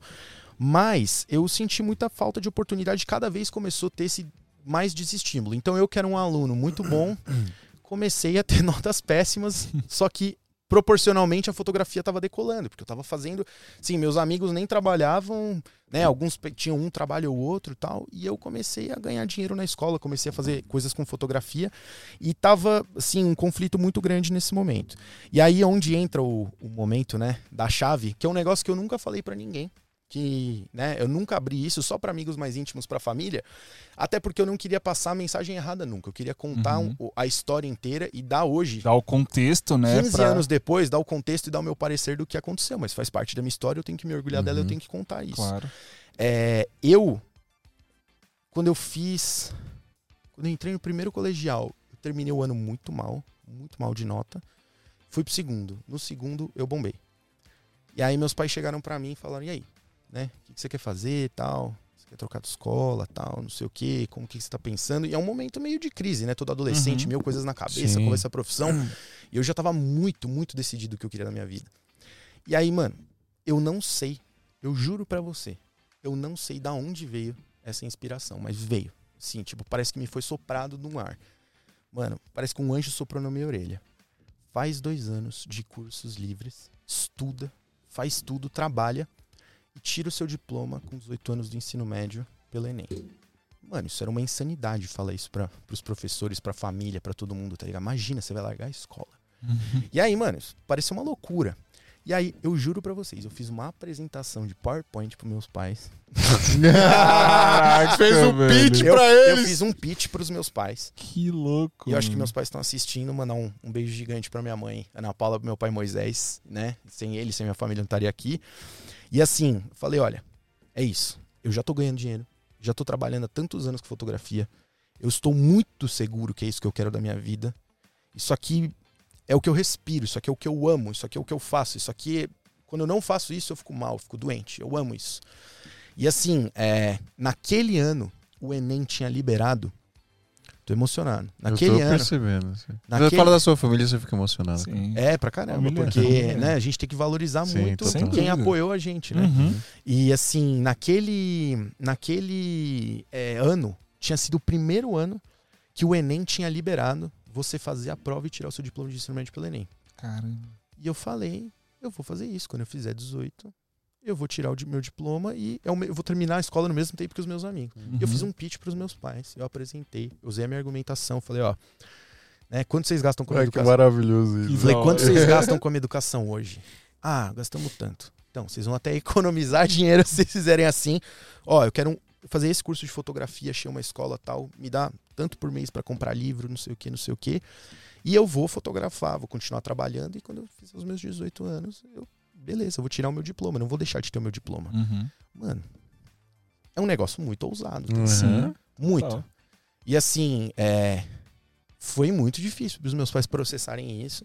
E aí, o momento que eu devo demais a eles, assim, minha mãe falou pra mim, né? Minha mãe, como eu falei pra vocês, sempre uma artista de mão cheia. Uhum. Uhum. E ela falou: Eu não vou deixar você ser frustrado e não ter a oportunidade e a chance de tentar o que você ama. Se não der certo, a gente vai começar do zero, a gente vai fazer outro caminho, a gente vai, mas a gente vai acreditar, minha mãe e meu pai. Né? E foi. E meu pai, na época, ele falou: Eu quero que todo dia. Que eu sempre fui autodidata, eu sempre tive essa parada de estudar sozinho muito forte, desde Sim. pequeno. E meu pai falou: Eu quero todo dia que você faça um relatório pra mim do que você estudou. Porque imagina, mano, seu filho chega pra você e fala: Ó, eu vou largar a escola, vou estudar por conta e com 18 anos eu vou tirar o diploma no mesmo tempo que os meus amigos. Pô, por mais que você confie, eu quero ver o que você tá fazendo. Uhum. E assim foi. Meus pais me deram um voto de confiança. E aí foi o turbo supercharger, que assim, era 24 horas por dia eu focado na fotografia. E aconteceu. Caraca. E aí eu fui e eu fiquei, acho que dos 16 aos 18, eu acho que eu fiz. Muitos cursos de fotografia. Eu perdi a conta, né? E eu já tava trabalhando, já tava ganhando minha grana, já tava fazendo as coisas, então eu fiz muito curso de fotografia. Meus pais me deram, né, esse super apoio de fazer os cursos. Uhum. E aí é, foi um momento que, assim, eu acho que eu consegui condensar, sei lá, seis anos em dois, sabe? Porque era, era, era o foco da minha vida, eu tava dedicadíssimo. Você fez nisso. uma puta faculdade de, de audiovisual, de fotografia Por conta. por conta, Por conta. própria. E aí tinha até um, um amigo, mandar um abração pro Daniel Ávila, que ele era o assistente da escola que eu estudei, né? Uma das escolas, uma das escolas que eu estudei foi o IF, né, o Instituto Internacional de Fotografia. Um abraço pro Danilo Russo, que é o, o fotógrafo que fundou a escola, que um, um grande querido também. E aí o Daniel, na época, ele fazia bacharelado em fotografia no Senac, e eu tava para fazer bacharelado em foto no Senac depois que eu tirasse o diploma, ele falou assim, mano, posso ser franco com você, velho? Falou assim, é, o curso é muito bom, mas com tudo que eu tô vendo que você tá estudando aqui dentro, tudo que você já tá fazendo, se você for buscar uma graduação, busca outra coisa, porque tipo, você vai ficar meio frustrado de aprender em dobro o que você já aprendeu. Então foi Uhum. como se fosse uma faculdade condensada. Sim. E nesse momento, comecei em, em congressos, em eventos, fazer network, me conectar com a galera, comecei a fazer coisas. Quão importante é isso, né, velho? Nossa, muito. Porque assim, uma coisa legal também de falar, nessa época, meu foco era fotografia. Hoje estou no audiovisual. Uhum. Eu entrei no audiovisual depois. E aí, como, como fotógrafo, geralmente. Estilo, né? Estilo, eu não sei como que é hoje, mas na época era uma, uma parada muito solitária, né? Sim. Muito você com você mesmo. Uhum. E aí eu tive a oportunidade de me conectar com alguns amigos que eu conheci nos cursos, o Vitor Stephanie, É várias isso que eu ia falar, mano. Acho que uma das paradas mais valiosas em cursos presenciais é justamente esse- essa oportunidade de você fazer network, né? É. Com pessoas ali que estão no mesmo propósito que você, Exato. que estão aprendendo aquilo com aquela gana de, de aprender. com a mesma né? vontade, mesma né? Com, mesmo, com, com os mesmos desafios de um Sim. fotógrafo É, começando a, a carreira. a né? gente mesmo, eu conheci a Priscila muito, a nossa sócia, por isso. É. Eu, ela tinha acabado de comprar uma T3i. Aí, tipo, eu vi, eu conheci ela, falei, caraca, mano, eu tô louco pra comprar uma câmera dessa. Aí, um tempo depois, eu pedi demissão do meu trabalho, peguei a grana, comprei também uma T3i. Depois a gente conheceu o Fio na mesma época ali. Foi. Irado. A gente foi crescendo junto. E foi né? isso, porque é todo mundo com um propósito comum. E Sim. eu encontrei vários amigos fotógrafos, né, né, nos cursos, só que eu vi que era muito todo mundo na sua bolha. E a gente tinha já, essa galera, muita intenção de, pô, vamos se unir, né? Porque Uhum. essa parada que eu falo muito hoje da união do audiovisual, da importância da gente ser unido, da gente ser uma indústria, uma comunidade, é porque é muito difícil vencer sozinho, cara. Sim. Quer dizer, é quase Demais. impossível, né? Pra nascer você precisa de, de gente, pra viver, pra morrer você precisa de gente, pra qualquer coisa você precisa de gente, Sim. né? Então assim, é muito importante essa uma dica que eu dou pra quem estiver começando ou independente de nível que você esteja na sua carreira, quando as coisas estão meio devagar, conecte-se, cara. Porque quando você se conecta, coisas boas acontecem, né? Coisas Sim. boas acontecem e oportunidades novas vão surgindo. E aí aconteceu isso, né? Que eu comecei a fazer os cursos, conheci alguns amigos. E aí eu, com 18 anos, eu abri um CNPJ. Na época eu nem tinha necessidade de, de emitir nota urgente, assim, mas eu falei, não, vou abrir uma empresa. Cara, Sou empresário. Sou empreendedor. Empresário. Com- e aí eu tive estilo de uma mini agência com um grande amigo de infância, que é o Eduardo Mendes, Dudu, que é um. é, Eu sou filho único, ele também, só que a gente cresceu um na casa do outro como se fosse irmão, assim. Uhum. E aí ele designer, super talentoso e tal, e a gente fez uma, uma mini agência nossa. E aí, onde que foi a minha transição para audiovisual? Que é a sua pergunta, como eu cheguei no audiovisual? Toda a minha base foi a fotografia estilo. E aí, Davi vai, troca de câmera para uma 7D. 7D. E 7D filmava. E eu era fotógrafo estilo. E eu vi aquela chavinha lá, falei, mano, dá pra filmar, cara. Só que não dava pra filmar com aquela cara de filmadora, dava pra Aham. filmar cinematográfico, assim, Sim. com lentes e tal. Com desfoque no fundo. Com desfoque, mano, 1.4. E aí, eu, quando eu vi aquele botão, o mundo mudou. E aí eu comecei a brincar. E aí, é, eu, eu fiz muita, muita, muita, muita coisa com música. A música tem uma importância gigantesca na minha vida, né? Inclusive, tava contando pra vocês que meus pais se conheceram numa escola de música, né? Uhum. Então, indiretamente, eu nasci por conta da música. Sim. E aí eu fui. Já nasceu artista já. nem, nem tanto, né? Mas a gente tenta. É, quero voltar a tocar teclado, cara. Faz tempo que eu não toco. Faça Tenho vontade de aprender. E aí, nessa, eu sempre tive amigos com banda. E aí, quando eu tava com a 7D, eu comecei a filmar, filmar uns ensaios, algumas coisas. E aí, meus amigos da Matilha na época, né? Um grande amigo de infância que é o Ian e os, os, os meninos, né? O Vitor, o Gabriel, é, o Henrique, o Andy, toda a galera. Eles falaram: Ó, a gente quer que você faça um clipe nosso. Eu falei, cara. Legal, mas o clipe que vocês querem fazer, eu ainda não tô pronto, né? Tipo, eles queriam um baita roteiro e edição e não sei o quê. E eu tinha, tava nos meus primeiros meses de 7D filmando. Falei, faz o seguinte: chama uma pessoa que manja pra dirigir e eu vou ajudar e eu vou estar junto. Uhum. Né? E aí nessa, olha como a vida é louca, como as coisas se conectam, né? É, a Rúbia, que é minha namorada, ela tinha indicado o Américo do Audiovisuando Uhum. pro Vitor, que é um- o, o nosso amigo da banda, pra vender o ingresso e tal. Eles se conheceram no Facebook e aí o Vitor viu que ele, o Américo filmava e chamou o Américo pra fazer o clipe. E aí nessa eu conheci o Américo, e a gente se deu muito bem, né? E aí o Américo falou, cara, você, você já filma tal? Eu falei, não, eu tô no, no- na foto tal. Eu, você quer colar uns trampos? Eu falei, quero. Hum. Vamos, vamos. E ele começou a me chamar para uns trabalhos. Eu lembro que ele me chamou. Acho que o primeiro trabalho que eu fiz com ele foi um que tava uma galera, assim. Foi um trabalho em. Caramba, acho que 2013. Depois procurem Drone Camisaria Colombo. Que foi um job que voaram. um- um- isso muito tempo atrás. Acho que foi o Emerson que voou, que botaram uns paletós lá e voaram no meio da Faria Lima, num drone, o- os, os ternos e tal. E a gente foi Que fazer uma louco, ação. Tava a Mandinha, tava o Ivo, tava mó galera. Eu falei, mano, eu não posso perder essa oportunidade, vou me conectar com a galera. Peguei Uhum. contato de todo mundo e tal. Eu falei, isso é muito da hora, eu quero fazer isso. E aí o audiovisual começou a se fortalecer. E aí eu comecei a fazer conexões. Quando eu fui ver, eu tava mais filmando do que fotografando. E aí eu tive um segundo ponto da virada, que também foi com a música, que é. A, a banda desses amigos foi fazer um clipe com o Plínio, é, os Cambora, que eu falei da Pirmeia Meia Uhum. Filmes, né? Que Uhum. foi uma escola. E aí a gente fez algumas coisas, ele gostou muito, ele falou, cara, eu quero te chamar pra ser o meu diretor de fotografia. Eu nem sabia direito o que um diretor de fotografia fazia, tá ligado? Eu falei, vamos aí e tal. E aí foi a minha escola que a gente fez, cara, cada loucura, assim. Já botei fogo em um milhão de extensões. Hoje em dia LED tudo é fácil, mas Aham. tungstênio, mano. A gente derreteu já um monte de extensão, fez um monte de loucura. Caramba. E a gente fez clipes com zero orçamento, com nada. E foi lá que foi a minha escola que eu comecei a aprender muito sobre iluminação. Uhum. Então a gente tava falando que tudo é treino, né? Tudo é prática, tudo é Sim. você você persistir, né? Então, eu acho que essa oportunidade de fazer centenas de clipes independentes de pouquíssimo orçamento foi onde eu comecei a entender. É, é muito da hora que o conhecimento ele não é uma parada muito linear, né? Você aprende um negócio, aprende outro, aí chega um dia que é um momento que bate uma chave que você olha pra luz e fala: Nossa, entendi um negócio diferente. Eu não sei se todo mundo tem essa sensação, mas assim, é, Sabe quando você lê sobre algo e você teoriza? Não, beleza. Quanto maior o tamanho da fonte, mais difusa. Tá.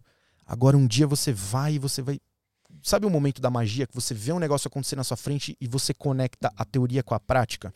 E aí foi nessa nesse momento de muitos e muitos e muitos clipes independentes e muitas coisas que as coisas começaram a acontecer. E de lá que aí, cara, a galera começou a ver. Eu lembro que eu usava o Snapchat antes do Instagram. E eu, eu Nossa. tinha, assim, 15 seguidores, velho. Não tinha Aham. ninguém. E aí eu já tinha vontade de dividir um pouco. E aí foi lá que eu comecei. Eu comecei no Snapchat a dividir um pouco, assim, Que ó. louco. Hoje a gente tá fazendo tal Você pode dizer que o Cropada nasceu ali.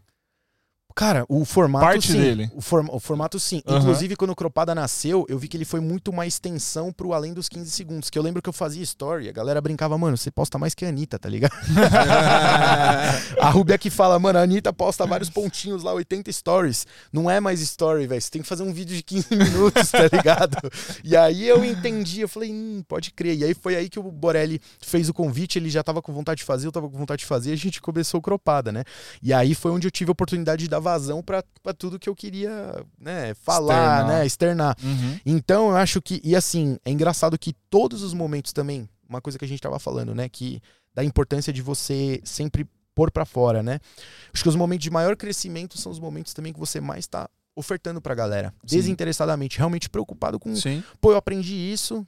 E assim, eu vivi muito uma parada que não é legal, assim, que muita gente ocultando o conhecimento. Nossa. Eu numa boa querendo aprender e eu vi que muita gente tinha essa cultura do medo. Não, não vou falar, Não não, vou ensinar o quê, o não cara. vou ensinar. Vai roubar o meu lugar. É, exato. Eu brinco que assim, a galera tá se batendo por migalha no chão e tem um pão em cima da mesa, mano. Pra que que vocês, para que se matar É, por isso? sim. Sabe? Nosso pensamento tem que ser muito além, muito mais pra cima. Tem oportunidades maravilhosas pra todo mundo, cara.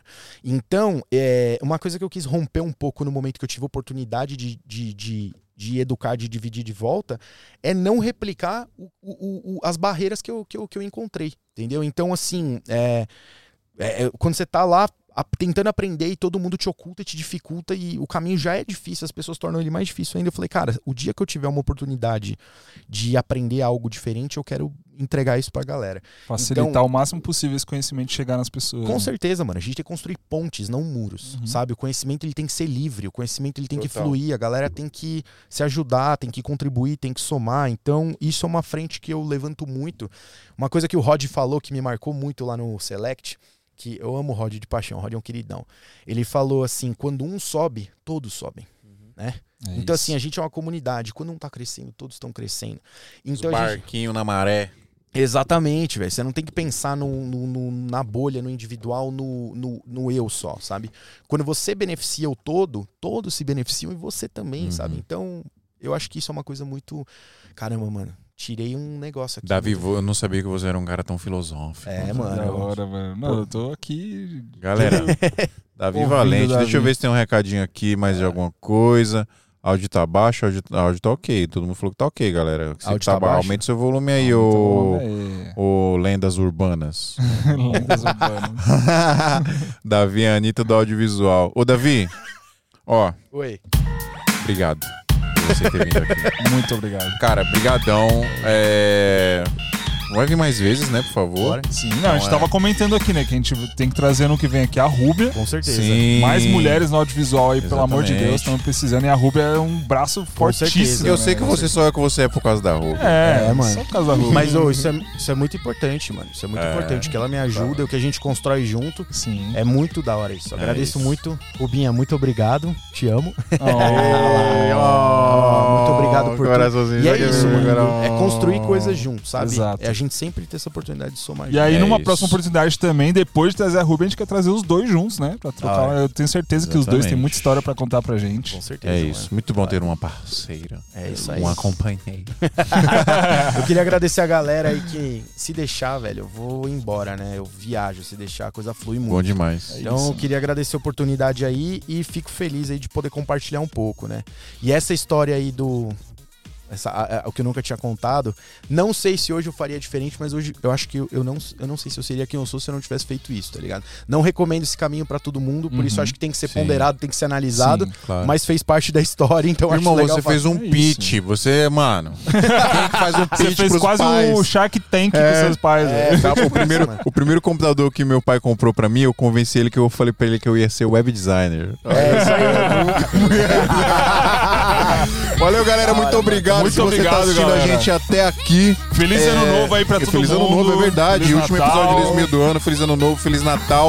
Ano que vem 2022 estamos aí. de volta com força total. Muito provavelmente isso. algumas novidades muito legais aí pro Santa Mãe do Iso Alto, tá bom?